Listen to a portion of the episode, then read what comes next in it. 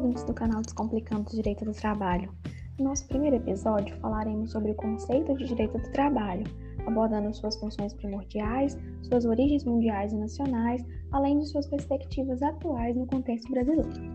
A exposição será realizada por Alice Ramalho Primo e Camila Fernandes Bicalho, acadêmicas do curso de Direito da Universidade Federal de Minas Gerais. O que é e para que serve o direito do trabalho? Muito se fala sobre direito do trabalho, mas afinal, do que, que se trata esse ramo do direito? Bom, o que atualmente chamamos de direito do trabalho já foi denominado como legislação industrial, legislação operária, legislação trabalhista e legislação social. A partir do momento em que se passou a reconhecer uma autonomia científica, metodológica e constitucional, a sua denominação foi alterada para direito. Quando se questiona o que é direito do trabalho, é possível apontar três categorias existentes que buscam defini-lo. A primeira é a categoria subjetiva, que realça a condição do empregado como sujeito economicamente fraco na relação jurídica, sendo o direito do trabalho o sistema jurídico de proteção aos hipossuficientes. A segunda, por sua vez, é a corrente objetivista, que tem como referência a prestação de serviços e define o direito do trabalho como sendo um conjunto de normas e princípios que regem a prestação de trabalho as relações que surgem a partir dela. Finalmente, a terceira é a corrente mista, que associa os argumentos das correntes sub subjetiva e objetiva, conceituando o direito do trabalho como o conjunto de princípios e normas jurídicas que regulam as relações de empregados e trabalhadores e desses sujeitos para com o Estado. De todo modo, podemos dizer de forma simplificada que o direito do trabalho é o ramo específico do direito que rege as relações de trabalho, as quais são inclusive diversas, tendo como função central a melhoria das condições de negociação da força de trabalho e a garantia dos direitos dos sujeitos envolvidos. Como surgiu o direito do trabalho no mundo e no Brasil? Os estudiosos do tema apontam que o direito do trabalho é fruto das reivindicações dos próprios trabalhadores, que, no contexto de desenvolvimento da economia capitalista, principalmente durante a Revolução Industrial, travaram embates com os empregadores para garantia de condições de trabalho dignas. Além disso, a própria doutrina social da Igreja se manifestou no sentido da necessidade de concessão de direitos trabalhistas mínimos aos sujeitos, a exemplo de salários justos. Desse modo, no curso do século XIX, principalmente no continente europeu, o Estado inicia a elaboração de legislações mínimas e irrenunciáveis de proteção aos trabalhadores, buscando o equilíbrio nas relações laborais.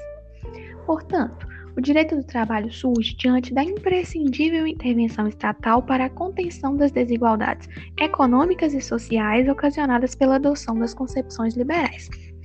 No Brasil, é possível apontar que a criação do Ministério do Trabalho em 1930 simboliza o surgimento do direito do trabalho, não obstante a existência de legislações referentes ao tema anteriormente ao mencionado marco.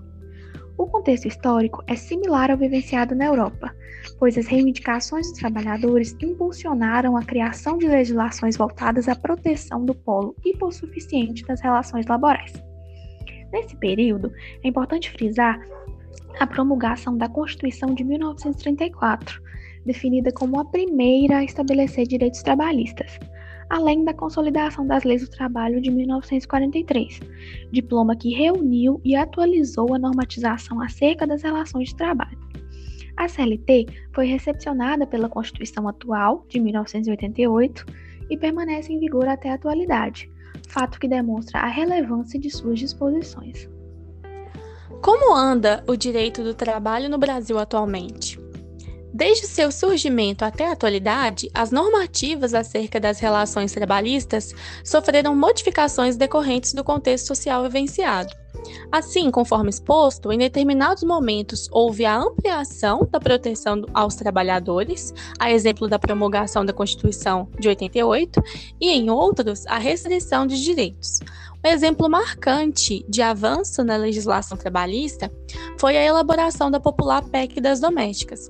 A partir de 2013, com a aprovação da proposta, a Constituição brasileira passou a prever expressamente os direitos empregados e empregadas domésticas, como a limitação da jornada de trabalho a fixação do salário mínimo. Esse reconhecimento tardio de direitos, posteriormente regulamentado em lei complementar, representou um verdadeiro avanço a essa classe trabalhadora, que por tempos foi desrespeitada e desvalorizada. De modo inverso, a reforma trabalhista de 2017 alterou significativamente a CLT e a lei sobre o trabalho temporário no sentido de flexibilização da legislação laboral. Dentre as diversas modificações, houve a ampliação da possibilidade de negociação entre empregadores e trabalhadores quanto à jornada de trabalho, as férias remuneradas e o horário de almoço, por exemplo. Outra alteração possível de ser apontada se refere às normas referentes à terceirização, as quais foram modificadas para passarem a contemplar, inclusive, a atividade principal desenvolvida pela empresa.